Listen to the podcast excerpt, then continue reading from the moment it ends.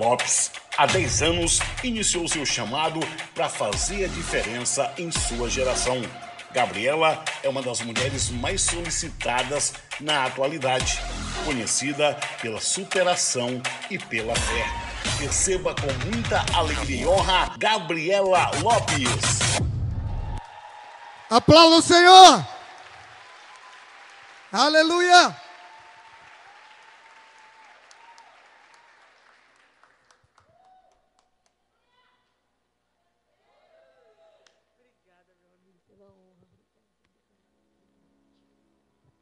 Paz do Senhor, irmãos.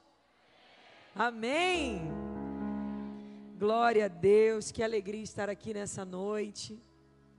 A honra presente de estar aqui não é de vocês, o presente é meu. É uma honra para mim estar nessa igreja. Quero louvar a Deus pela vida do pastor Marquinhos, pela vida da Ana. Vocês são. Gente, eu cheguei aqui, eu estava esperando, né? Os pastores, terno, gravata encontrei um casal de adolescentes. A outra vestidinha de tênis com Apple Watch ali tirando onda. E ele com um casaco dourado. É muita onda quando eu vi. E o pior vocês não sabem. Eu fui recebida no aeroporto. Com muito amor, muito carinho. Mas no meio do caminho, pastor Marcos. O carro, quem estava dirigindo, eu não preciso nem dizer, vocês vão identificar quem é. Falou assim: olha, que eu sou muito sincera. Eu já gelei por dentro e falei, que ele falou, minha mãe? Minha mãe. Aí eu falei, pode falar, pastor, o que, que foi? Primeira vez que eu te conheci, detestei. Eu falei, amor, vou ali tirar uma foto com ela, mas quando eu vi, falei, que mulher nojenta. Aí ela falou, não fala isso na igreja, por favor. Eu falei, pode deixar que eu vou falar. Mas a senhora foi salva hoje, tá, irmã Ana? Porque quando eu entrei aqui, uma criança chegou e falou assim: missionária Gabriela Lopes. Aí eu falei: sou eu. Ele disse: seja muito bem-vinda. E é, é o Pedro. Deus te abençoe. Eu quero louvar a Deus por essa igreja. Você pode aplaudir a Deus pelos pastores dessa casa?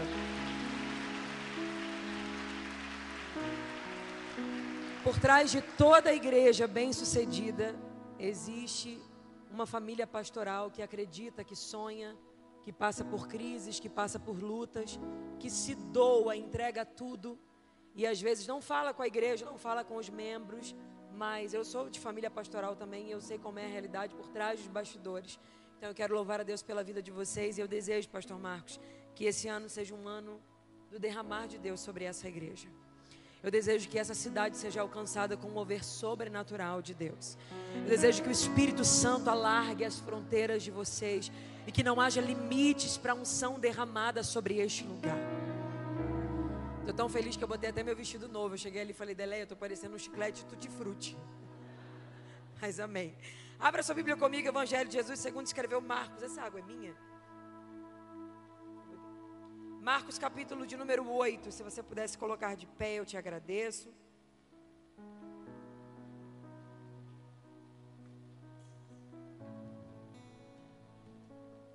Obrigada, pastor. Obrigada de verdade. Obrigada. É um presente para mim estar aqui. Uma alegria poder dividir o altar com meu amigo Arthur. Poder rever a Anabel, esposa dele. São amigos muito queridos. Eu sei que é um tempo de Deus para sua vida, Arthur. E eu desejo que seja já. Que você viva tudo que o Senhor te falou lá atrás. Que sua casa seja ricamente abençoada. Você é um profeta de Deus e eu acredito em tudo que Deus tem sobre a sua casa e sobre a sua história. Estou acompanhada da minha amiga Vanderleia, missionária Vanderleia do Manto. Deus te abençoe, Deleia. Marcos capítulo de número 8, a partir do versículo 22. Acompanhe aí comigo.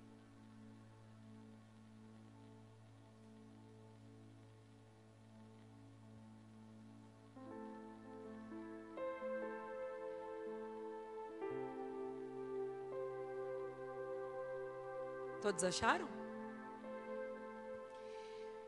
Chegou ele a Betsaida, trouxeram-lhe um homem cego, pediram-lhe para tocá-lo. E ele tomou o homem cego pela mão e o levou para fora da aldeia. Cuspindo nos olhos e impondo as mãos sobre ele, perguntou-lhe se enxergava alguma coisa. E ele, olhando para cima, disse: Eu vejo homens que andam como árvores. Jesus então colocou novamente a mão sobre os seus olhos e o fez olhar para cima, e ele foi restaurado e viu cada homem claramente. E ele o mandou embora para sua casa, dizendo: Não entres na aldeia e nem digas a ninguém da aldeia. Fala conosco nessa noite, Jesus. Nós estamos desejosos de ouvir tua voz. Tua palavra é poderosa. Tua palavra é viva e eficaz. Ela é mais penetrante do que qualquer espada de dois gumes. Ela vai até a divisão da alma e do espírito, de juntas e de medulas. Senhor, eu creio na autoridade da tua palavra. Eu creio na verdade poderosa do teu evangelho. Senhor, que não é uma ideia, que não é um pensamento, é transformação de vida, é mudança de atitude. O teu evangelho, quando entra na vida de alguém, faz com que esse alguém nunca mais seja a mesma pessoa. Aleluia. O poder da tua palavra revelado na vida de alguém transforma caráter, atitude, pensamento, história. Quebra, Senhor, todo legado do passado, toda marca vinda do passado e escreve um novo tempo. Eu creio no poder da tua palavra e pelo poder da tua palavra eu profetizo sobre essa casa um novo tempo, Senhor. Pelo poder da tua palavra eu declaro que cadeias serão quebradas nessa noite. Pelo poder da tua palavra eu declaro que um tempo profético se estabelecerá sobre este lugar. Pelo poder da tua palavra, Senhor, nós cremos que essa noite será a noite do derramar do teu espírito. Fala conosco. Fala conosco. Aleluia. Fale e não te cales. Senhor, destapa o nosso ouvido. Abre o nosso coração. Senhor, para que nós não entendamos parcialmente o que o Senhor quer falar. Deus, eu quero entender a totalidade da verdade que o Senhor tem para nós hoje. Faça isso pela tua igreja, para que este ano seja um ano diferente sobre nós. Usa o vaso, é de barro, é pequeno, mas é teu. Fala com o povo, porque o povo também é teu. Fique à vontade no ambiente, a casa é tua. Quem manda aqui é o teu espírito. Eu não subi aqui com uma cartilha pronta dizendo vai ser assim. Não. Eu estou entregue àquilo que o Senhor quiser fazer. Se o Senhor quiser curar nessa noite, a casa é tua. Se o Senhor quiser batizar com o Espírito Santo e com fogo, a casa é tua. Faça como tu quiseres. Então somente glorifica o teu nome. Em nome de Jesus. Amém e amém. Senta dando glória a Jesus. Aleluia. Aleluia. Aleluia. Eu sinto a graça de Deus aqui.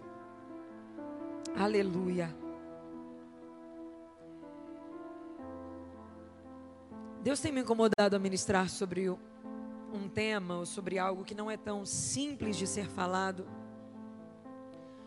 uma vez que quando você vem de fora para ministrar na igreja de alguém, você tem uma oportunidade de conhecer as pessoas uma única vez. geralmente você fica muito preocupado com a impressão ou com a forma que Deus quer falar através de você a esse povo. Mas eu tenho responsabilidade com aquilo que Deus confia a mim e sem pensar muito em impressão, em ideia ou o que seja, eu quero transmitir com muito amor o que Deus colocou no meu coração para a sua vida nessa noite. Nós lemos um vers alguns versículos que nos contam sobre a cura do cego de Betsaida.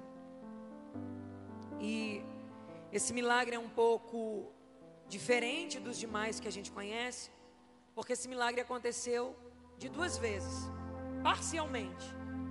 Ele foi parcelado esse milagre. Trouxeram este homem para ele, ele para Jesus, ele não enxergava, e alguém disse: "Toca nele". Como nós lemos aqui, Jesus primeiro coloca saliva nos seus olhos, coloca as mãos e pergunta: "Você está vendo alguma coisa?" E ele diz: Eu estou vendo homens que andam como árvores. Isso já dá para identificar que esse homem já tinha enxergado uma vez, mas não consegue enxergar mais claramente, porque homem não parece com árvore, árvore não anda.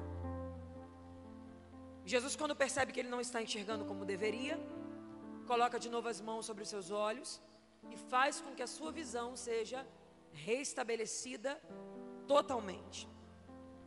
Eu não sei você, mas eu não conhecia ou não foi apresentado a mim o Deus que faz milagres parciais.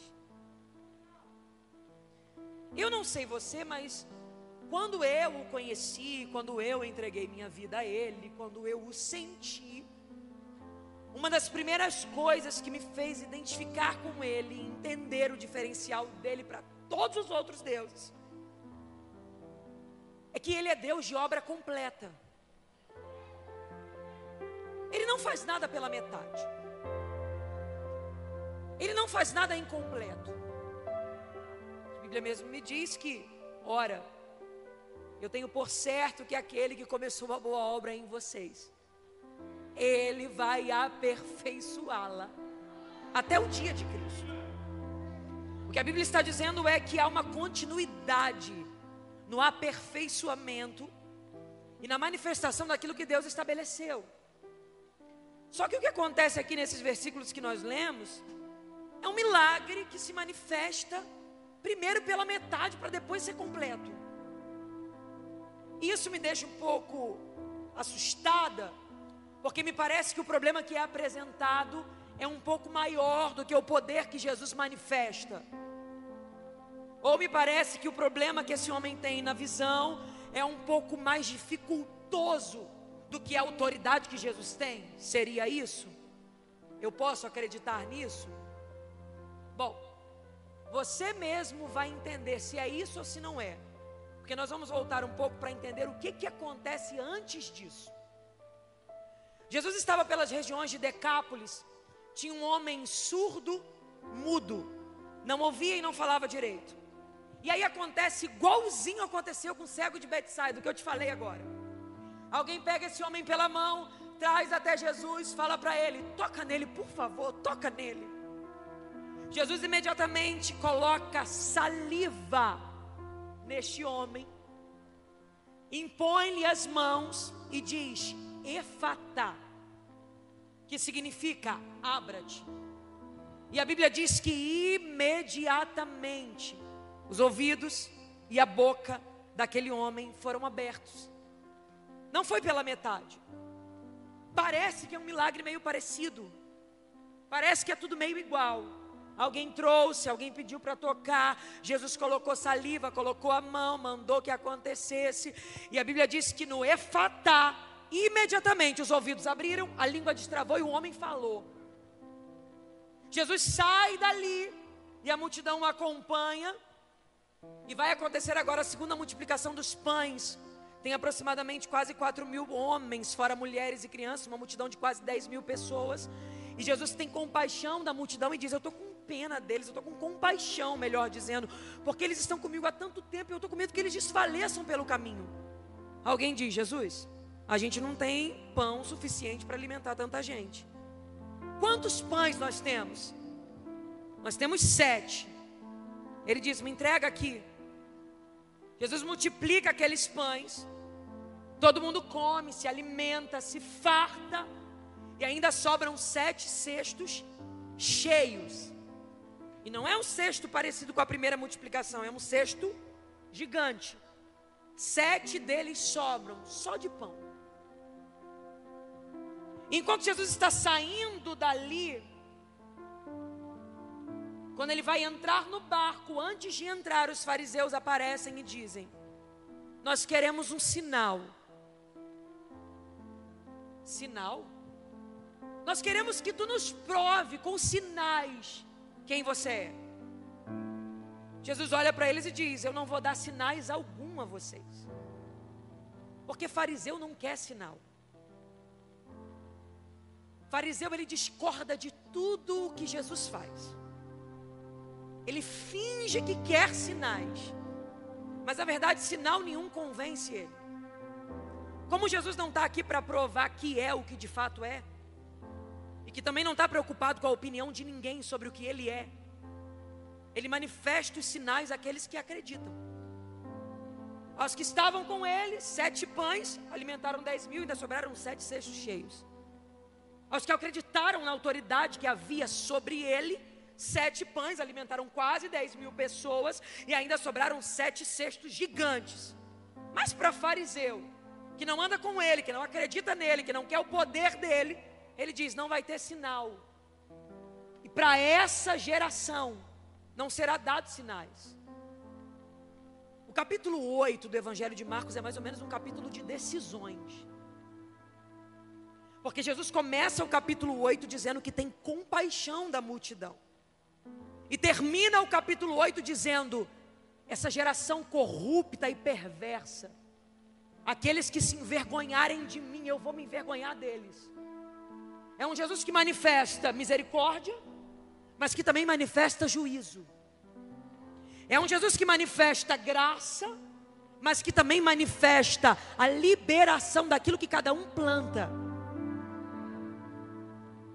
O que ele está dizendo aos fariseus é: não vou dar sinais a vocês, mas acabou de dar sinais a uma multidão.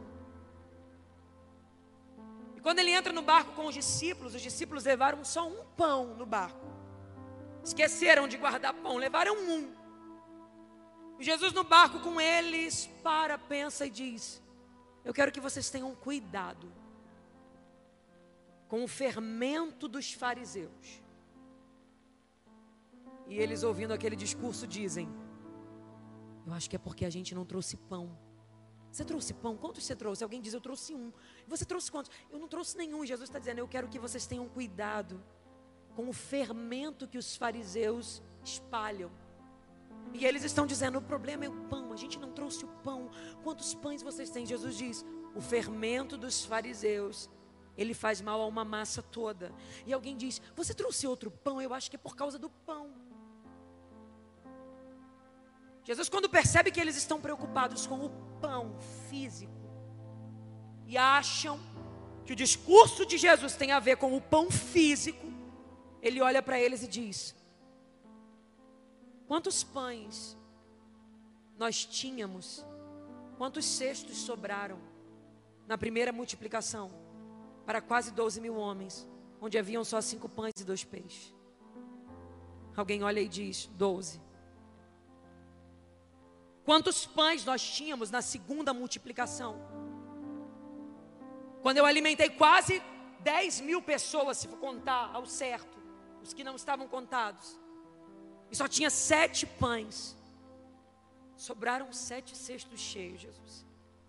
Ele olha para eles e diz: Então, como é que vocês podem achar que o meu discurso tem a ver com o pão da terra? Será que vocês têm ouvidos, mas não ouvem? Como é que, tendo olhos, vocês não conseguem ver? O que ele está dizendo é: Eu não estou falando de nada que é da terra. O fermento dos fariseus não quer incomodar o que está na terra.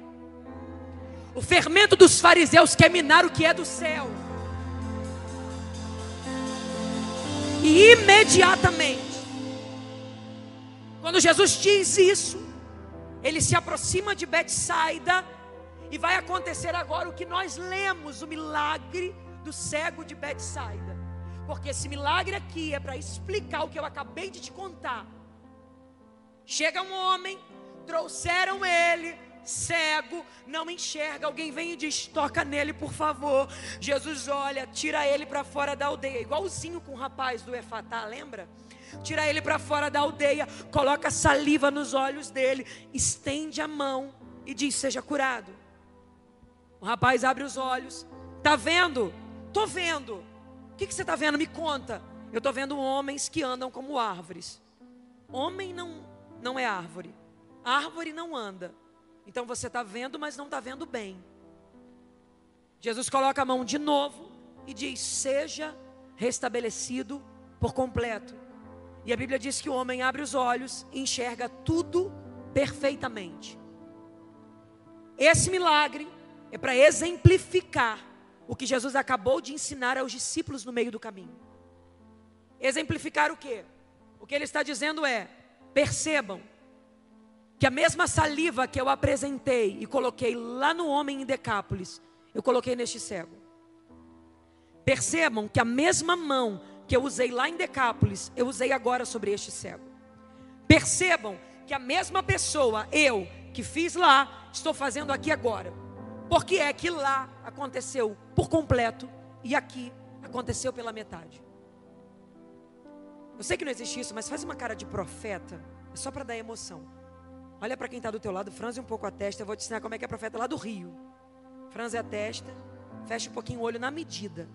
Olha nos olhos dessa pessoa e não olha devagar não, pera, olha assim, ó, rápido para dar um medo mesmo. Porque profeta do Rio de Janeiro gosta de dar susto. olha nos olhos dessa pessoa e pergunta para ela: Você tem vivido a totalidade ou você tem vivido parcialmente? Olha para quem está do outro lado e pergunta para ele: É a totalidade ou é parcialmente?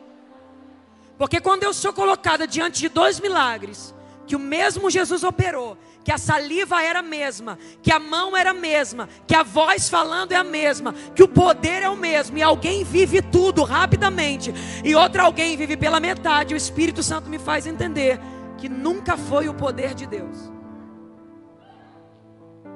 Não tem a ver com o poder, tem a ver com o ambiente onde ele é aplicado. Algumas pessoas são capazes de viver num ambiente profético a vida inteira,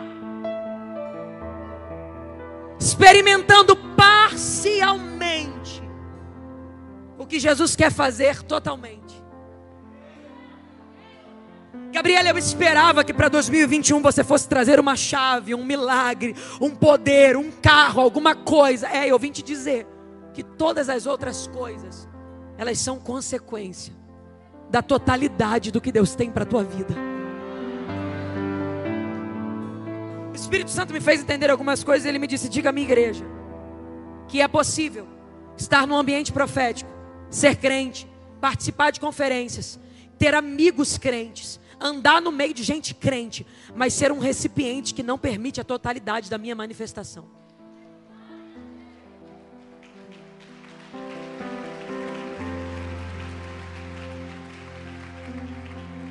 O que Jesus está falando sobre o fermento dos fariseus é: o fermento dos fariseus, ele é pouquinho, mas ele leveda uma massa inteira. Pega um fermento, coloca numa massa de pão, mistura, você vai ver crescendo. Depois você consegue achar o fermento de novo? Você consegue? Você consegue separar ele de novo da massa? Não, porque ele se funde a massa. Ele se mistura à massa. Alguém não sabe porquê, não sabe aonde está, não sabe o motivo, só viu que cresceu. Mas quem sabe o real sabe, tem fermento aí. Oh meu Deus. E quem olha diz, mas não tem nada na massa, já é a massa assim, não. O fermento se misturou e está parecendo que ele já é parte da massa. Oh meu Deus. O fermento dos fariseus faz isso ele entra na nossa vida sorrateiramente e rouba de nós propriedades únicas que nos permitem viver o que o Senhor estabeleceu para nós. Eu não sei para quem profetizo, mas eu vim dizer a essa igreja com muito temor e tremor no meu coração Há pessoas que estão aqui que já não acreditam mais como acreditavam antes. Tem gente que está aqui que já não espera mais como esperava antes. Tem gente que está aqui que já não sonha mais como sonhava antes, porque o fermento dos fariseus veio tão devagar, entrou na massa, roubou propriedades suas, e hoje você já não consegue acreditar mais que vai acontecer tudo que Deus falou que aconteceria. Você já não consegue mais ter a fé que você tinha, você já não consegue mais sonhar como você sonhava, e nem você mais entende. Alguém olha e diz: ele amadureceu, ele cresceu, ele não é mais tão menino, não não. Eu não vim pregar para gente que amadureceu. Eu vim pregar para gente que perdeu a fé, que não acredita mais no que Deus pode fazer.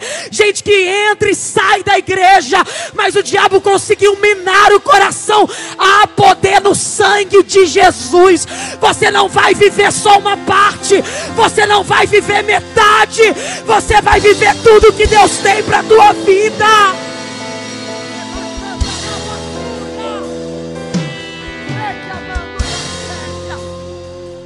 Sacode essa pessoa e fala para ela: Deus te trouxe aqui para te dizer, volte a acreditar. Não, sacode ele e fala: volte a acreditar. Cadê o coração daquele menino? Cadê o coração daquele sonhador que Deus podia falar qualquer coisa que ele acreditava? Deus está dizendo: volta, volta, porque eu quero manifestar o meu poder.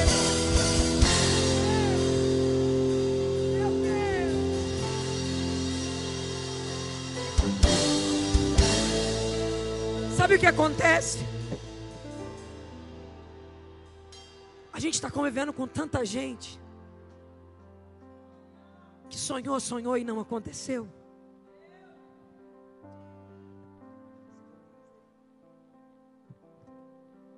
Que a gente está com medo de sonhar muito alto e se frustrar como muitos se frustraram. Parece que eu estou vendo o povo de Israel falando com Moisés. Moisés, deixa Deus falar só com você. A gente tem medo. Que fale Deus contigo e você fala com a gente. Tem noção do nível do privilégio que é?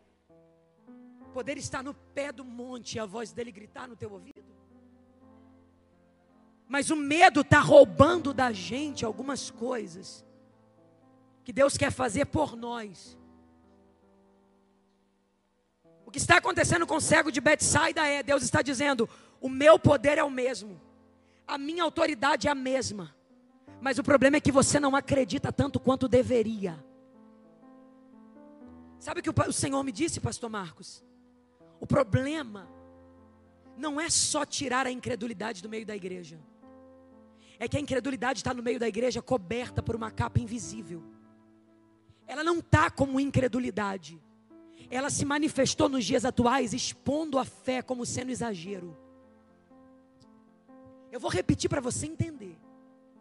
A incredulidade não apareceu hoje em dia na igreja dizendo eu sou incredulidade. Ela arrumou um novo jeito de entrar.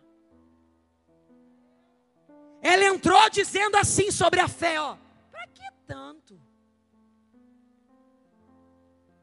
Precisa disso tudo. Isso é exagero. Isso é demais. Olha a capa invisível cobrindo a incredulidade.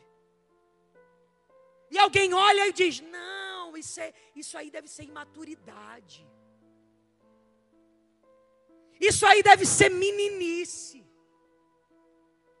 Isso aí deve ser criancinha. E a incredulidade vai aos poucos, como um fermento, minando a esperança e a expectativa de alguém que um dia Deus fez tanta promessa. De alguém que um dia Deus olhava e encontrava no quarto. E Deus sabia que podia falar qualquer coisa para essa pessoa.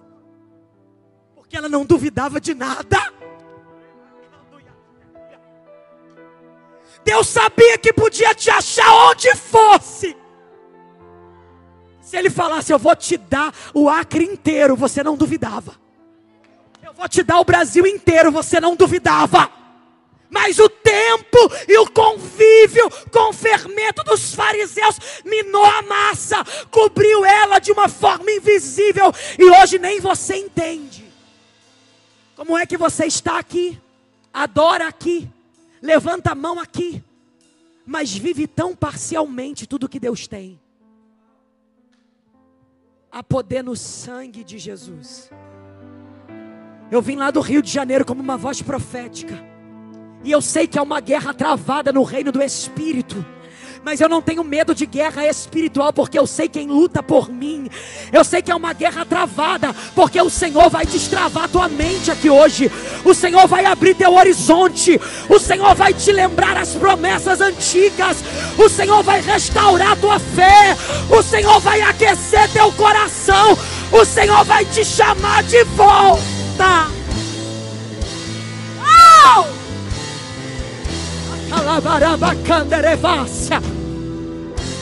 Comando e a sébia.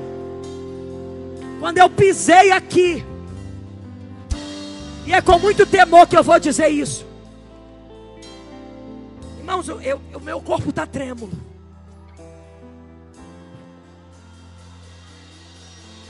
Pastor Marcos, nada do que Deus falou é mentira. Ele não aumentou nada. Ele vai fazer exatamente o que ele falou que faria. Ele só quer que você continue acreditando, continue acreditando.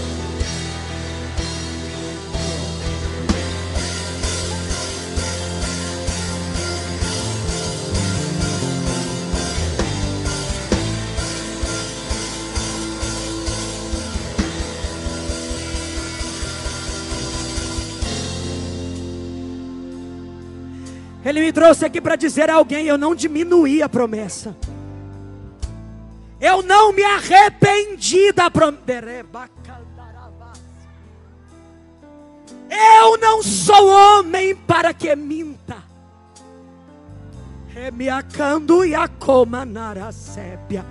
E nem filho do homem para que me arrependa.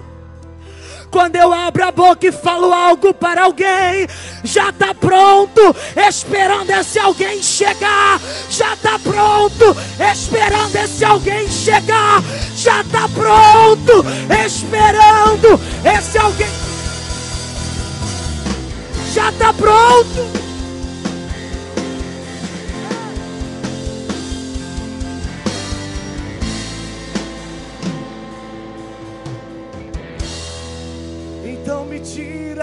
O medo que me faz dizer, Moisés, suba em meu lugar e me faz entender que a tempestade é você. Uh!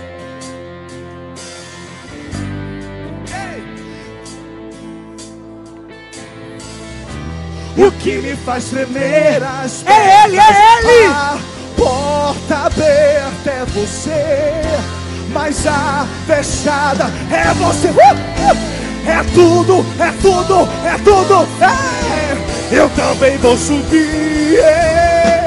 Eu vou subir o monte que muitos desistiram.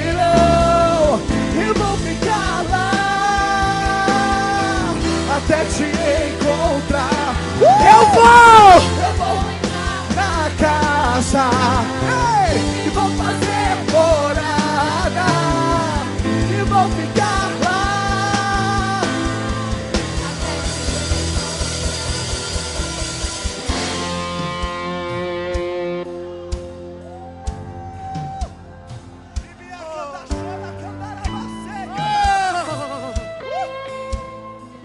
Deus vai trazer à tua memória promessas da juventude.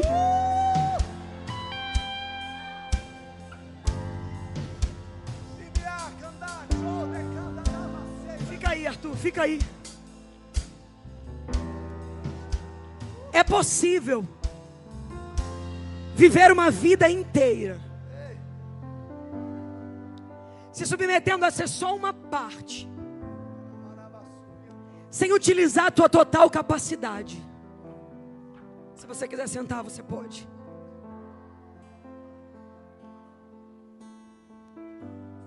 E tem lugares que te aceitarão. Está lá o homem em Betsaida. Alguns lugares dirão assim, ó. Fica do jeito que você está.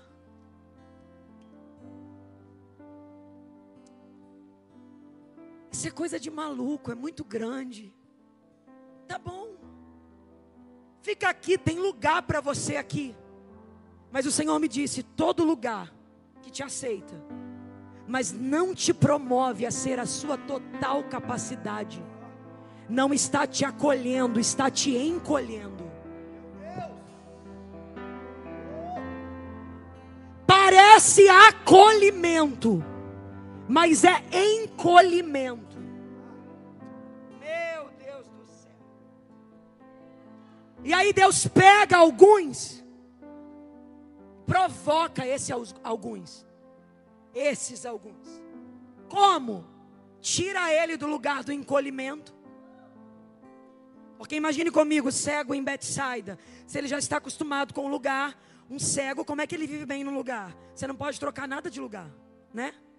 Você tem que deixar a mesa sempre aqui, o púlpito sempre aqui, porque ele vai saber, contando os passos, ele vai tatear e vai saber onde ele está. Eu estou aqui, eu estou aqui. Então, para um cego, você trocar ele de lugar é você causar desconforto a ele.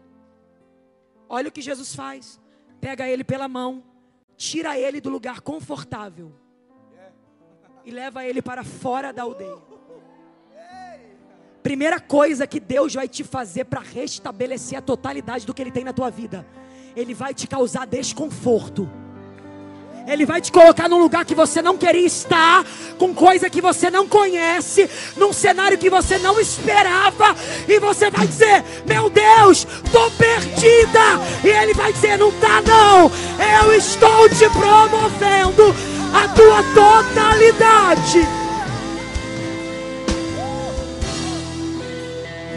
Alguém vai dizer: Estou perdido.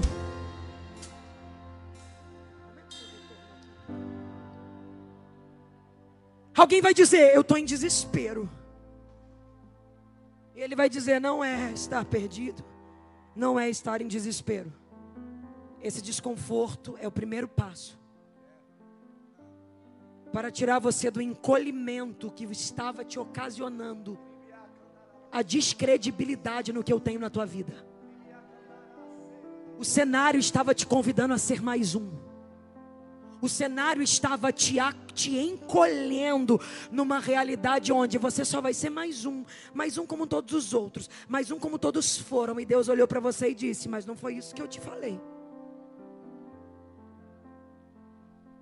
Porque alguém pode dizer, Gabi, mas ele já conhecia tudo, então tá bom. O inimigo do excelente é o bom. Todas as vezes que você é convidado a estar num lugar bom, mas que não é o tudo que Deus tem para você, você tende a dizer: é aqui, aqui dá. Aqui tem menos guerra, aqui tem menos luta, aqui tem menos desgaste. Deus está dizendo: tá bom, mas não é o que eu tenho para a tua vida. Faz aquela cara de profeta para alguém e fala: Deus vai começar. Fala, se não começou, vai começar a te causar desconforto em algumas áreas. Fala para ele, vai começar a doer em algumas áreas. Você vai começar a perder o controle em algumas áreas. Você vai ficar um pouco assustado em algumas áreas. E você vai chegar até dizer: Deus, o que, que é isso? E ele está dizendo: fica calmo, porque não é para a tua morte, mas é para te instigar a voltar a viver o que eu tenho contigo. Oh! oh! Pode mexer, Deus. Pode chacoalhar.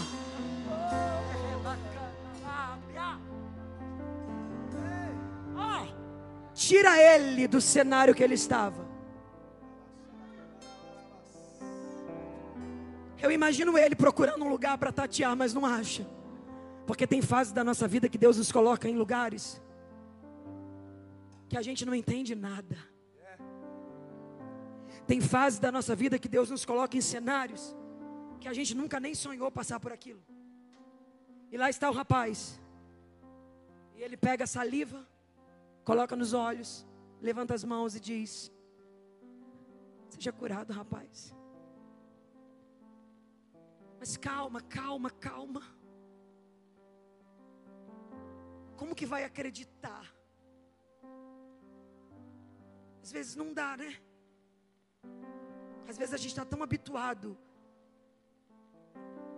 a viver não tendo a nossa total capacidade, que a gente nem acredita que alguma coisa nova, gigantesca possa acontecer.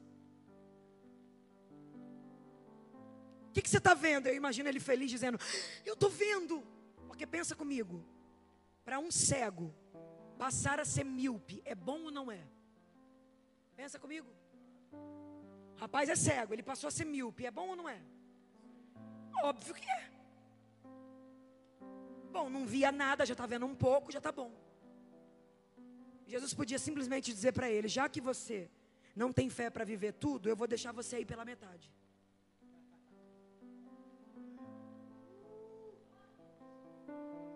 Volta míope, arruma um óculosinho, já está vendo mais ou menos, está bom.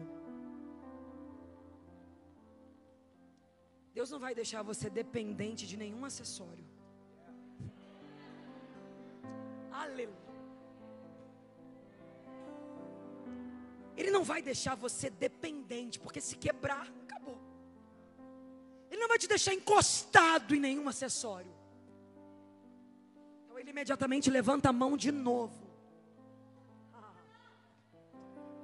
E diz: Seja totalmente restabelecido.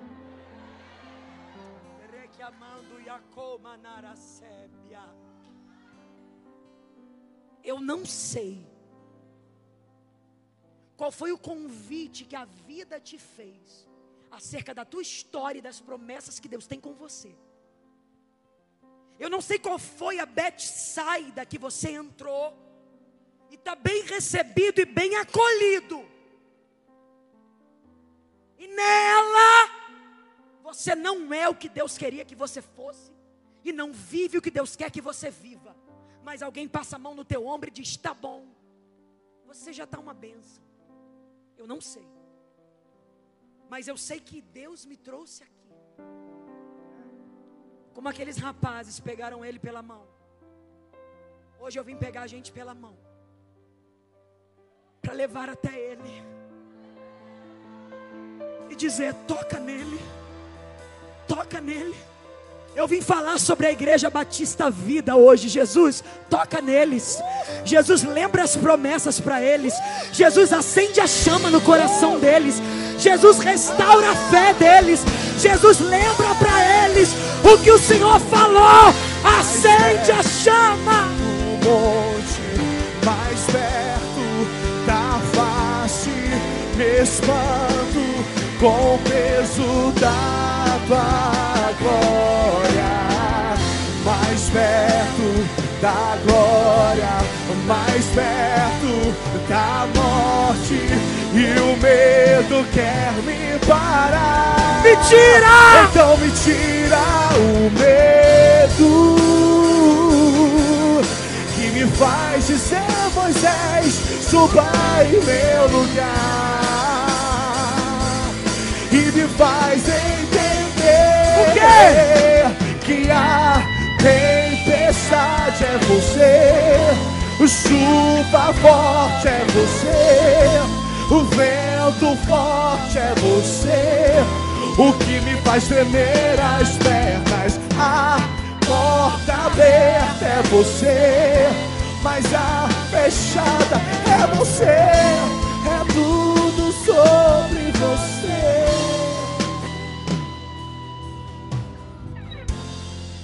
Deus me trouxe aqui para dizer, Deus disse assim para mim, diga a eles que você vai lembrar a eles o que foi que eu falei.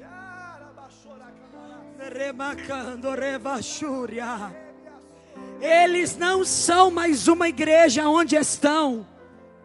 Eles são a minha porta de mudança para este lugar. Lembra eles, Rebarachúria, o que foi que eu disse quando eu chamei eles, quando eu abri a porta.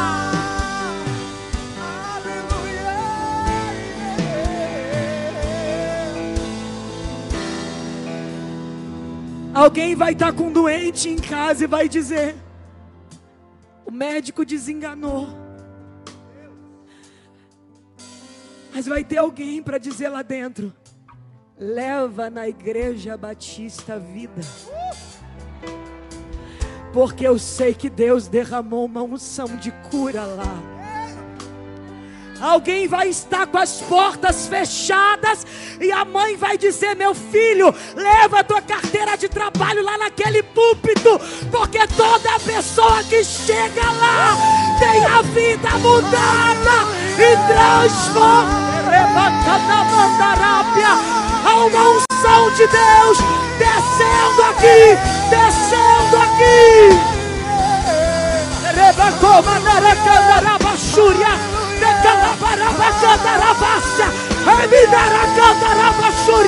Você que quer ser cheio, então seja cheio agora. O medo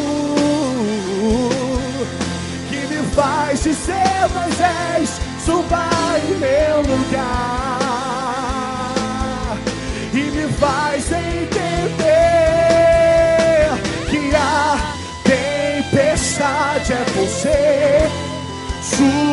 forte é você, vento forte é você, e o que me faz tremer as pernas, a porta aberta é você, mas a fechada é você, é tudo sobre você. Eu vi que os voos para cá vêm lotados.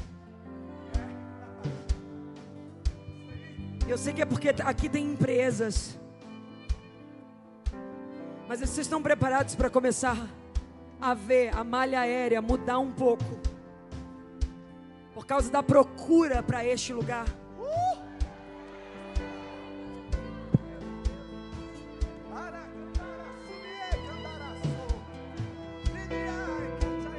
Alguém vai dizer: Eu tenho que comprar uma passagem para lá. Por que o que é que tem lá? Não sei. Deus derramou uma unção diferente lá.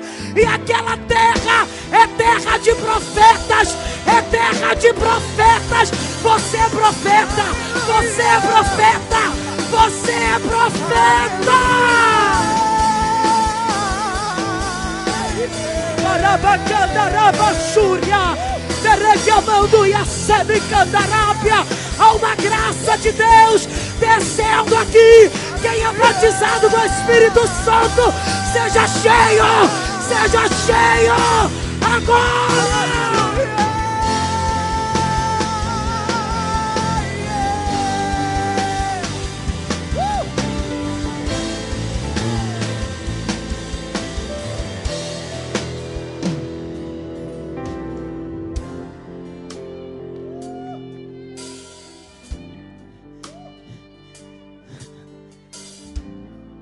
Sacode essa pessoa do seu lado aí. Fala para ela, lembra. Tem promessas muito grandes sobre a tua vida. Não sacode ele, sacode. Fala para ele, lembra. Tem promessas muito grandes sobre a tua vida. Elas não são da terra, elas não são naturais, elas não são comuns. Tem promessa muito grande sobre a tua vida, sobre a tua vida.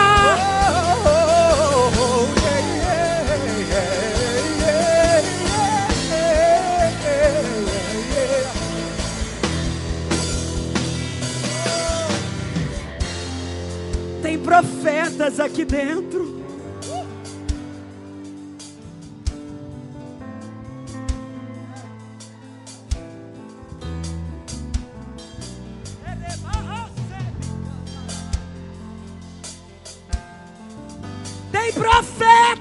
Aqui dentro. Que Deus derramou unção profética e Ele está dizendo: Eu vou começar a te usar, eu vou começar a te usar. Chega, eu vou te usar. Eu vou te usar. Oh, eu vou te usar. A chama vai voltar a arder.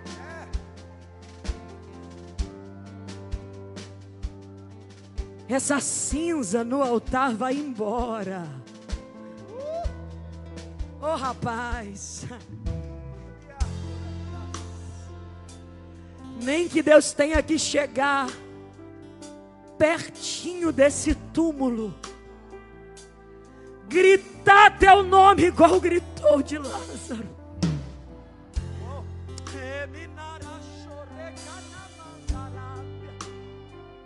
Tu não fica nem mais um dia onde você está. Você não veio para uma conferência comum.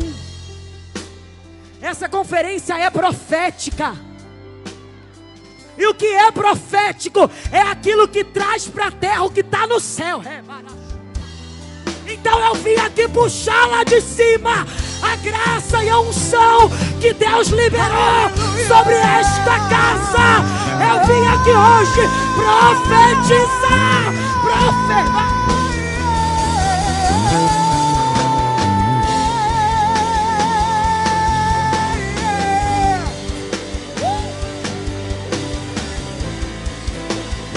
Isso, isso. Abre a boca e seja cheio. Abre a boca. Seja cheio, mergulha, mais mergulha, perto, mergulha, mergulha, mais abre perto, a boca, mergulha. Da face me espanto com o peso da tua glória, mais perto da glória, mais perto da morte e o medo quer me parar. Então me tira o medo. Me tira, me tira. Que me faz dizer, Moisés, suba em meu lugar. Ei! E me faz entender e que a tempestade é você. Chuva forte é você. Vento forte é você o que me faz tremer as pernas. A é você. Mas a fechada, a fechada uh, é tudo sobre você.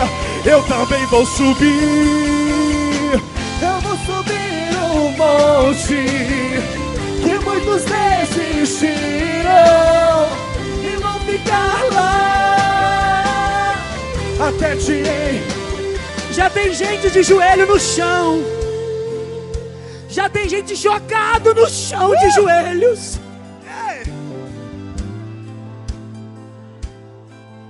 Tem gente sendo batizado com o Espírito Santo.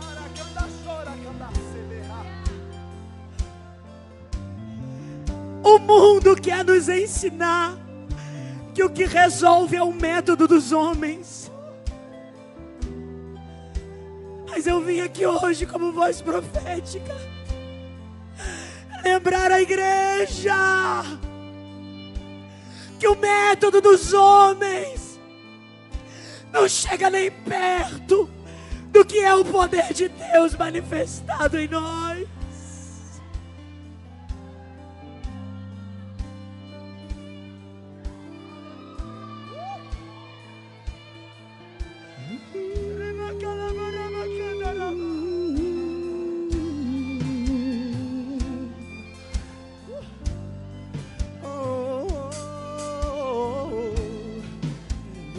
Depois que ele é curado, depois que ele é curado, Jesus olha para ele e diz assim: Ó, vai para tua casa. O que Deus estava dizendo para ele, Jesus estava dizendo: é você tem o um endereço. E às vezes nós somos convidados a nos habituar com um endereço que não é nosso só porque alguém disse que ali é o teu lugar. Eu me recordo quando eu comecei a pregar, uma pessoa me procurou e falou para mim: Eu quero te dar um conselho para você ter portas abertas. E eu, querendo muito crescer, eu falei: Pode falar. E essa pessoa me disse assim: Você é muito bruta pregando. Você nunca vai ter acesso a nenhuma igreja desse jeito. Tenta ser mais mansa, mais devagar. E eu saí dali e me vi tentando ler a Bíblia de um outro jeito, tentando falar mais manso, mais devagar. Até que um dia estava orando de madrugada, o Espírito Santo me visitou e falou comigo: Gabriela, na mão de quem está a chave de Davi? Falei na tua. Ele falou: Quem é que abre e ninguém fecha? Eu falei: O Senhor. Aí ele: Quem é que fecha que ninguém abre? Eu falei: O Senhor também. Ele me disse: Então por que é que você quer se encaixar em método de homens para entrar em porta que quem abre sou eu? Não se renda ao padrão. Não queira ser mais um só porque alguém falou. O método que dá certo é aquele, não. O que vai dar certo na tua vida é ser cheio do Espírito, ser quem Deus te chamou para ser.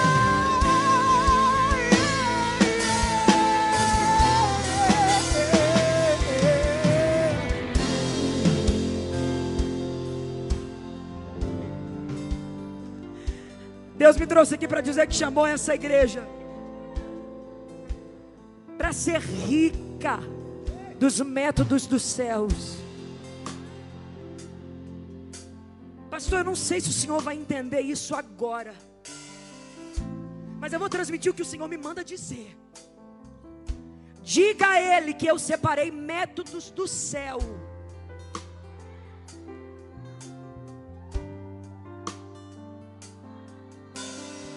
Você já viu água amarga mudar de sabor? Com um pedaço de madeira.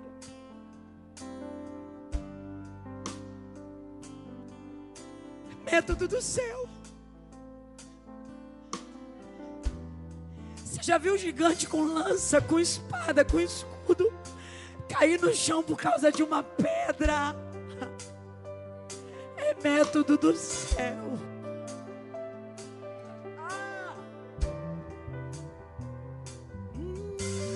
Deus quer enriquecer vocês com métodos do céu. Alguém vai vir aqui estudar e perguntar: conta pra gente o segredo porque vocês conseguem o que ninguém consegue. E alguém vai dizer: é a mão de Deus, é a mão de Deus, é a mão de Deus, é a mão de Deus, é a mão de Deus.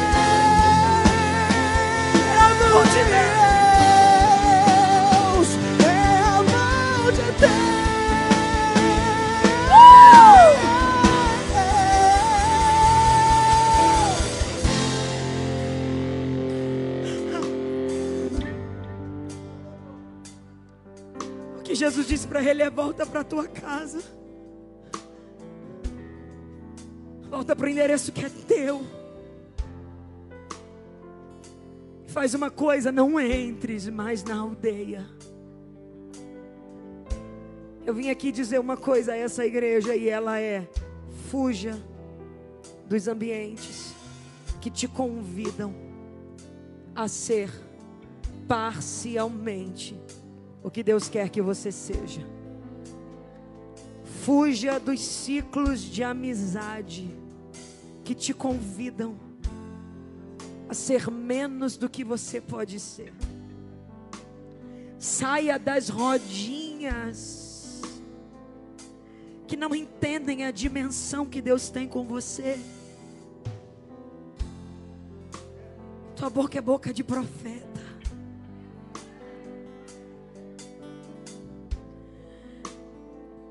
Esse assunto que trata nessa mesa não encaixa com o que a tua boca tem que falar. Meu Deus. Que Deus tenha misericórdia de nós. Que o Espírito Santo acenda sobre nós a verdade do seu Evangelho. E alguém vai me ouvir e vai dizer, Gabriela, eu não quero mais ser quem eu sou. Eu já entendi que Deus tem mais para mim. que eu sou um profeta, que eu fui chamado, que tem algo novo de Deus para minha vida, que Deus tem coisa grande, tá bom. Eu quero isso. Me fala como faz. Claro. Você estava igual a ele? Você se sente, sente que viveu 2020, 2019 e estava quase vivendo 2021 também. Parcialmente as promessas de Deus. Eu vou falar para você que o que funciona é a mesma coisa que Jesus fez sobre ele. A Bíblia diz que ele colocou o quê? Repita comigo, saliva. Olhe para o teu irmão e diga para ele, saliva. Agora pergunta para o teu irmão, fala, de onde sai a saliva? Da boca. Não é qualquer saliva. E o Espírito Santo me disse: diga a eles que todas as vezes que eles tiverem contato com o que sai da minha boca,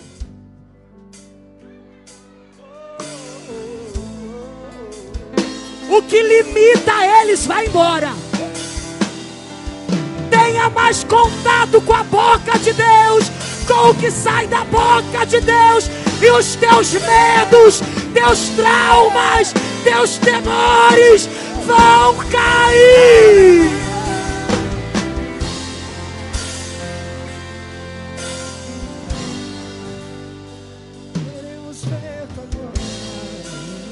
Existem algumas crenças limitantes que nos acompanham ao longo da vida. E essas crenças limitantes talvez sejam assim, ó, ninguém da tua família foi, então você também não vai. Algumas crenças limitantes são: ninguém da tua família conseguiu, você não vai conseguir. Você não tem dinheiro, você não mora num lugar estratégico, você não tem boa família, você não tem ninguém por você. Então, olhe para a tua realidade e acredite nessa crença limitante. É, as crenças limitantes só permanecem até o momento que a boca dele se abre. Faz uma cara de profeta para quem está do teu lado e fala para ele: não há nada que suporte quando a boca dele se abre para alguém. Fala para ele: a boca dele está se abrindo para você agora. Está saindo vida da boca dele para você. Ele está abrindo a boca e o que ele está liberando para você vai quebrar, vai quebrar cadeias, vai quebrar grilhões, vai quebrar.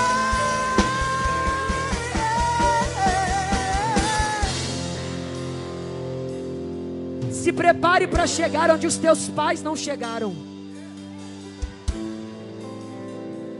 Se prepare para ir onde ninguém da tua família foi.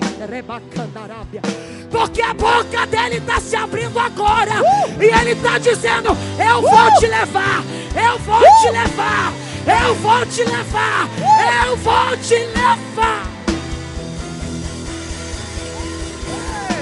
E mais perto do monte, mais perto da face, me espanto com o peso da tua glória.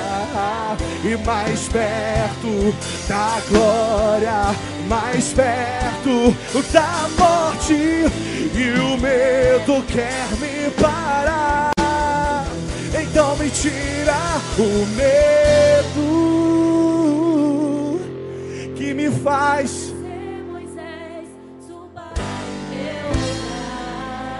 e me faz e me faz entender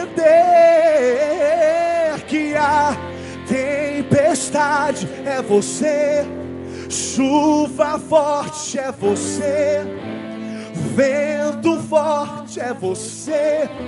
E o que me faz tremer as pernas, a porta aberta é você. Mas o que? Mas a fechada é você. É tudo sobre você. Se prepare para dar a Deus os ambientes que te faziam desacreditar. Quem te conheceu até ontem, a partir de hoje, Você vai ter que se apresentar de novo. Porque aquela pessoa medrosa, medíocre, pequena, não vai mais existir aí dentro. Quem te conhecer agora vai se assustar. Porque alguém pode dizer, Gabriela, mas eu estou preso numa geografia. Mas o Deus que te fez a promessa não tem limite geográfico. Yeah. Alguém vai dizer, mas eu estou preso numa cultura. Mas o Deus que te fez a promessa não tem limite cultural. E Ele está dizendo: voa nas minhas asas, voa nas minhas asas, que eu te levo além do que você Ele pode. É fiel. Ele é fiel. Todo poderoso, Ele é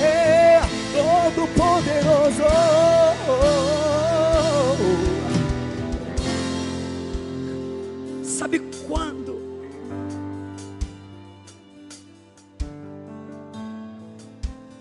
Pelo histórico familiar, pela realidade da minha família. Pode se jogar aqui mesmo, pode. Sabe quando? Pelo meu histórico familiar, pela crença da minha família, pelos limites financeiros. Eu imaginei que eu viveria o que eu vivo hoje, pastor? Nunca. Eu morava numa casa tão úmida, Arthur, de favor, que dava cogumelo na parede. Eu lembro da minha mãe colocando papelão no estrado para a gente não dormir muito no frio. Quantas vezes eu coloquei papel higiênico na frente do tênis, porque quem doava tinha o pé maior do que o meu. Mas um dia esse homem que passou em Bethsaida fez uma visita lá em Xerém.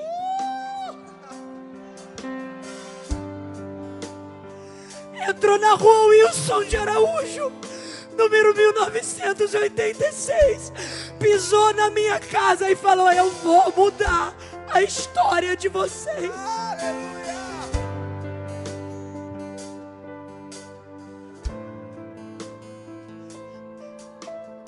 Meu pai passava, eu e minha irmã, por baixo da roleta do ônibus, porque não tinha dinheiro para pagar passagem de ônibus. E eu chegava nos lugares, ele usava os vasos para mim e falava: entra nesse pássaro de ferro e voa de um estado a outro, de um país a outro. Como que alguém que não tem dinheiro para pagar passagem de ônibus vai andar de avião? Isso é loucura. As promessas dele geralmente não combinam com o nosso cenário. As promessas dele parecem loucura se colocarmos ela no cenário onde estamos. E tudo que ele quer é alguém que não se guie pelo cenário.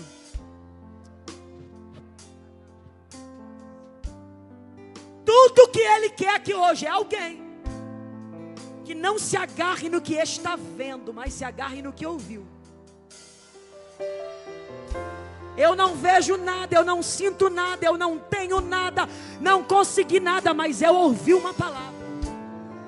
E o que sai da boca dele é suficiente para mudar toda uma história.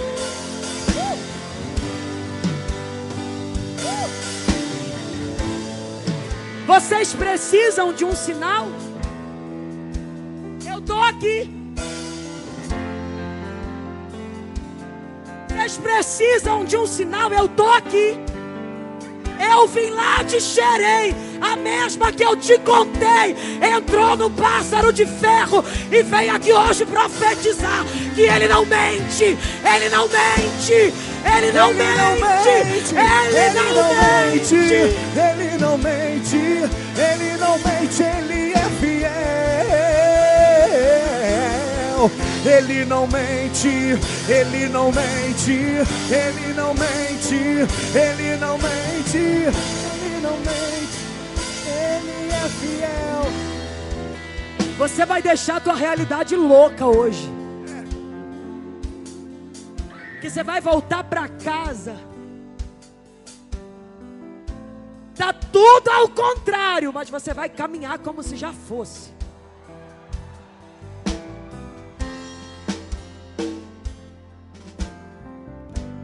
Jesus cura aquele homem de duas partes para dizer para nós que ele pode tudo, mas não interfere em tudo. Ele cura aquele homem de duas partes para dizer para nós que o poder dele é magnífico, mas que não tem a ver com o poder dele, tem a ver com o recipiente que está sendo aplicado. Ele cura aquele homem de duas partes para mostrar para nós que ele é poderoso para mudar qualquer realidade, mas que não depende só dele, depende também da sua permissividade. Até onde ele pode ir com você.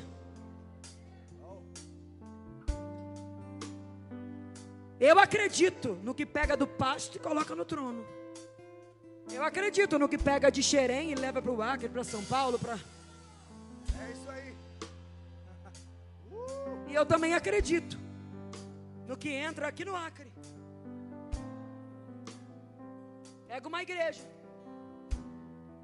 e faz ela ser referência para uma nação.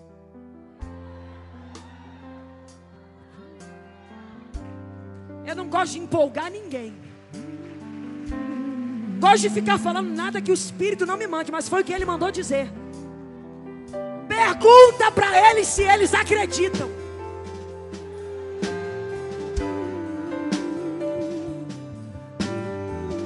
Porque quem acredita não se baseia pela realidade.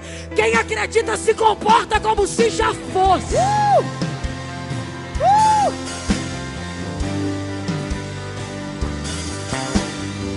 Não vai acontecer, já aconteceu. Já aconteceu, já abriu, já selou, já, já levou, já fez. Já aconteceu.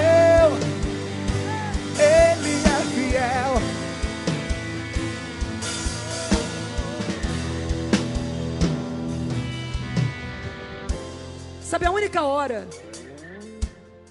A Bíblia tem um versículo que mexe comigo, a Bíblia diz assim, ó: tem uma coisa que sem ela é impossível agradar a Deus. Sem o quê? A Bíblia diz: ora, sem fé é impossível agradar a Deus. Não, não é sem santidade, sem poder, ué, Gabriela. Como assim você está fazendo apologia ao pecado? Não. Porque alguém pode me ouvir e pode dizer, Gabriela, mas eu não adultero, eu não fornico, eu não minto, eu não peco. Tudo isso você está falando do que você faz. E a fé não fala do que eu faço. A fé fala do que ele faz. Por isso que sem fé é impossível agradar a Deus, porque fé não tem a ver com o que eu posso fazer. Fé tem a ver com acreditar com aquilo que vai além do que eu posso. O Senhor quer que você apresente certezas a Ele. Alguém vai me dizer, Gabi, mas eu tenho dúvidas. Apresente suas dúvidas na certeza de quem Ele é. Porque não é sempre que a gente tem certeza do que fazer, como fazer, para onde ir. Mas a fé não é eu sempre saber o que fazer, a fé é eu sempre saber a quem recorrer.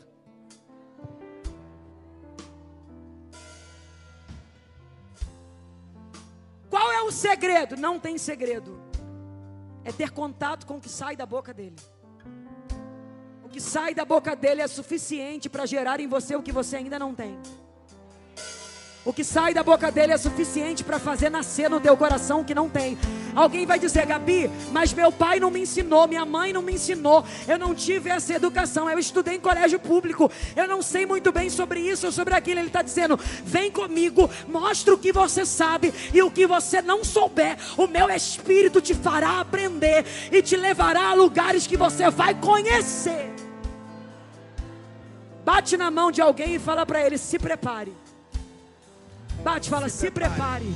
Porque o Espírito Santo hoje está indo com você além dos teus limites.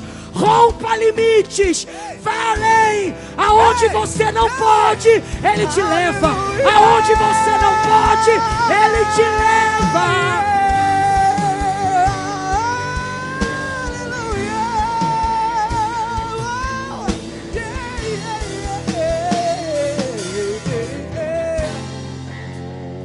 Sei se no nosso meio tem alguém que ainda não é evangélico. queria, eu queria.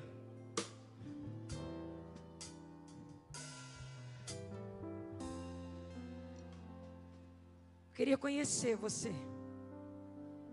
Talvez você não é evangélico, talvez você até vem na igreja, mas está me ouvindo e está dizendo, Gabriela, preciso renovar minha aliança com o Senhor. Você falou aí, e sou eu. Uma parte de mim foi contaminado pelo fermento dos fariseus. E eu estou me permitindo viver parcialmente o que Deus tem para minha vida. Mas eu não aceito voltar para casa assim. Não, não é porque eu acredito no que eu posso, não, Gabriela. É porque eu quero acreditar no que Ele pode. Porque se eu olhar para mim, eu me frustro, mas quando eu olho para Ele, eu volto a acreditar. Você está aqui, você ouviu a voz de Deus. Sabe que Deus está falando com você, teu coração está acelerado aí. Falta pouco falar teu nome. Porque são tantas promessas que Deus tem sobre sua vida. E Ele trouxe a tua memória a elas. E Ele disse para você: elas estão de pé. Talvez você não é evangélico, talvez você até vem. Mas sabe que precisa refazer sua aliança com o Senhor. Você está aqui. O diabo pensou: vou prender ele mais um ano. Deixa ele ir, deixa ele participar dos cultos, deixa ela ir. Ela participa, mas nunca vai viver a totalidade.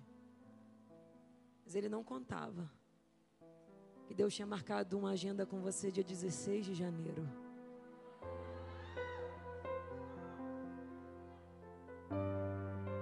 Talvez você veio aqui achando que veio a convite de alguém, ah, foi fulana que me trouxe, deixa de ser bobo.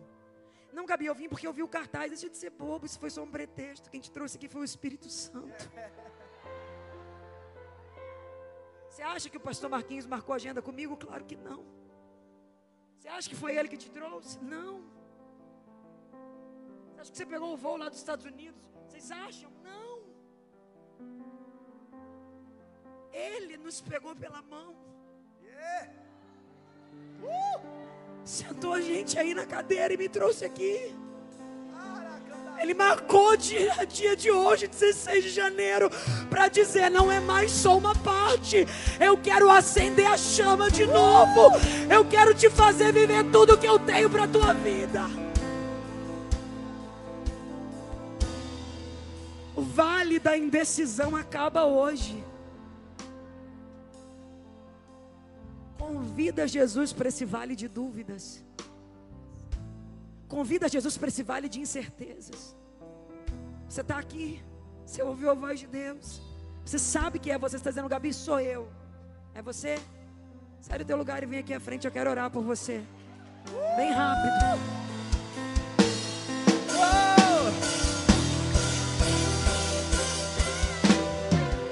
mais perto do monte, mais perto da face, me espanto com o peso da tua glória. Mais perto da glória, é mais perto da morte, e o medo quer me parar. Então me tira o medo faz dizer Moisés, suba em meu lugar. E me faz entender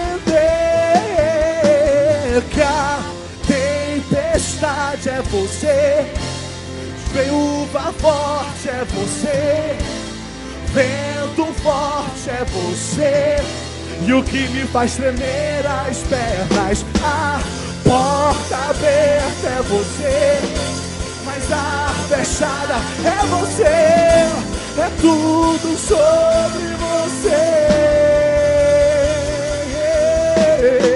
E mais perto do monte. Eu não sei você, eu não sei você, mas eu fui convidada pelo Espírito a dobrar os meus joelhos aqui.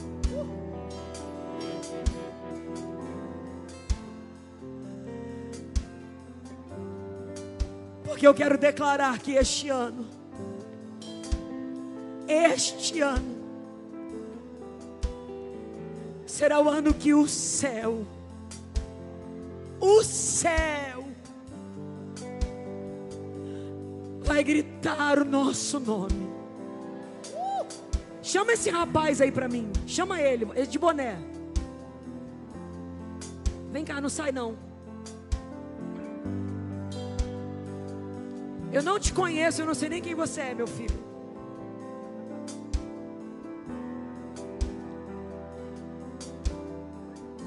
Mas é um selo do céu sobre tua vida. E o diabo está querendo te convidar a viver só uma parte. Sabe por quê? Porque o diabo tem medo da potência que você é. Ele tem medo que você entenda a proporção do que Deus tem na tua vida. Porque é um legado sobre ti. Deus está dizendo: pega essa espada hoje. Oh, Cai hoje por terra uma sentença do inferno e se abre uma porta de esperança. Deus está restaurando sonhos aqui hoje. Deus está restaurando sonhos aqui hoje. O Deus de promessas visitou este lugar.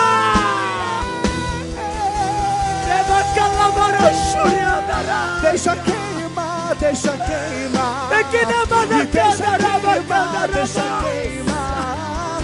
Deixa queimar, deixa queimar. Oh, Deus de promessa. E deixa queimar, deixa queimar. E deixa queimar, deixa queimar. Deixa queimar.